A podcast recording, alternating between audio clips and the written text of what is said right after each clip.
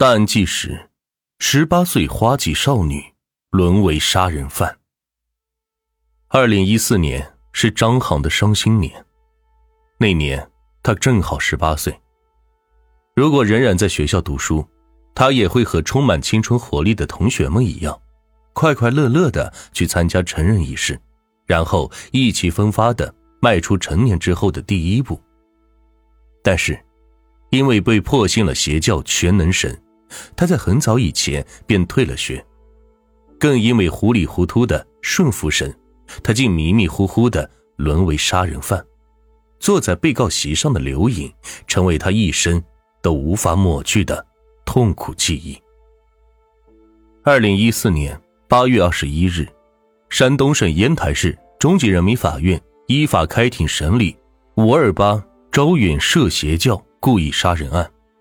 张航作为被告者之一出庭受审，与他一起出庭受审的还有他的父亲张立东、姐姐张凡、姐姐的朋友吕迎春和父亲的情妇张巧莲，一同参与杀人的弟弟张某，因为年仅十二岁，未达到刑事责任年龄，被另行处理。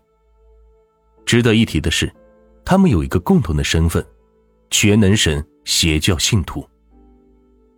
二零一四年五月二十八日晚上九时许，在山东招远一家麦当劳快餐店，他们将一位三十六岁的弱女子当众活活打死，而他们与被害人却素不相识。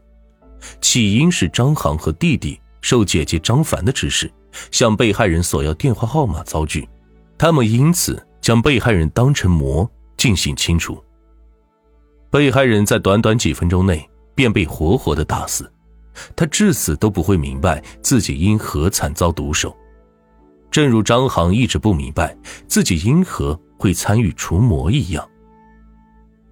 直到在法庭受审的时候，张航才知道，被害人名叫做吴硕燕，是一家商场的营业员。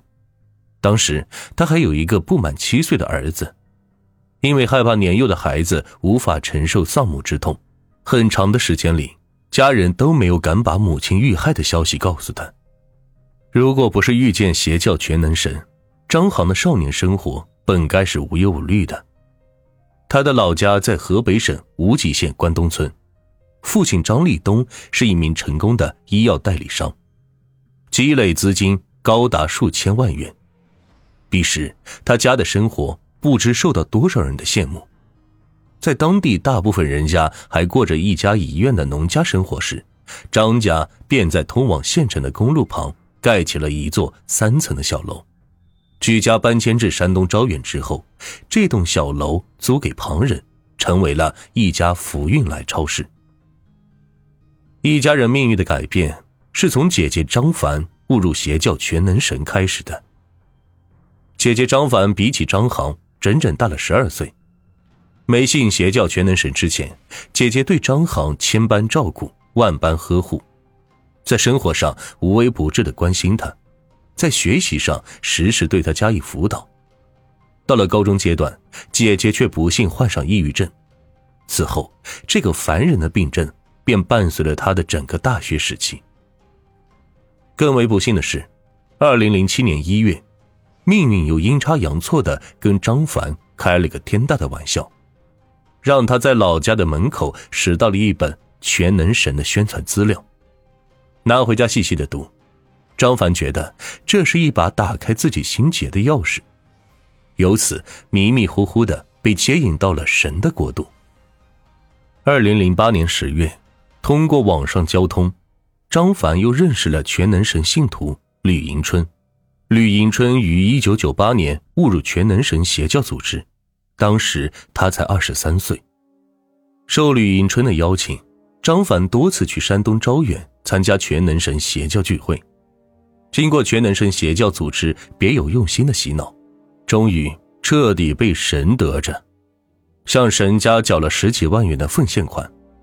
以后，张凡也和他的导师吕迎春一样，在他们的组织内部列为神长子的行列，有了发展信徒的资格。全能神是盗用基督教名义来招揽信徒的邪教组织，在其胡编乱造的所谓教义中，充斥着对人类社会的蔑视和对信徒的蛊惑。依其邪教歪理而论，不信神的人都是生活在黑暗里，只有信神的人才能生活在神光之中。因此，信徒以为自己加入其中就被拯救了。既然要拯救，痴迷的姐姐张凡就要先从最亲近的家人开始。独一真神的神光降临了，从此这个家便越来越不像个家的样子。昔日，他曾经给张航以无限的温暖。出于聚敛钱财的邪教本性，全能神邪教组织早已盯准了张家雄厚的资产。当时恰逢父亲在生意场受挫，情绪坠入低谷。全能神邪教组织虽怂恿张凡加紧对父亲做工，终使得父亲张立东彻底沦陷。母亲陈秀娟本来信的是另外一个邪教，此时也被接引到了女基督的门下。再往后，由于姐姐和父母的逼迫，张航也成了所谓的神选民。年少的他根本不懂得信神究竟是怎么回事。只是觉得关爱自己的亲人，让信就得信，信神就要过吃喝神话的日子。张浩由此告别昔日相处的同学，离开了可爱的校园。当时他连初中都没毕业，与张航一起被迫辍学的弟弟张某，甚至连小学都没读完。按照全能神邪教组织的所谓勤政，全家人都要听命于神长子张凡。也就是说，作为父亲的张立东必须听从女儿张凡的指示。既然连父亲都要听命于神长子，那么张航就更是无条件的顺服神了。为了更加亲近神，二零零九年夏天，姐姐张凡劝说父亲张立东变卖厂房场地，举家搬迁至山东招远县城的丽水苑小区，住进一套九十平方的单元楼。一家人不再工作，不再学习，一心关起门来吃喝神话。他们很少出门，只是偶尔的出去遛遛狗。有人问他们做什么工作，父亲张立东就说在做外贸生意。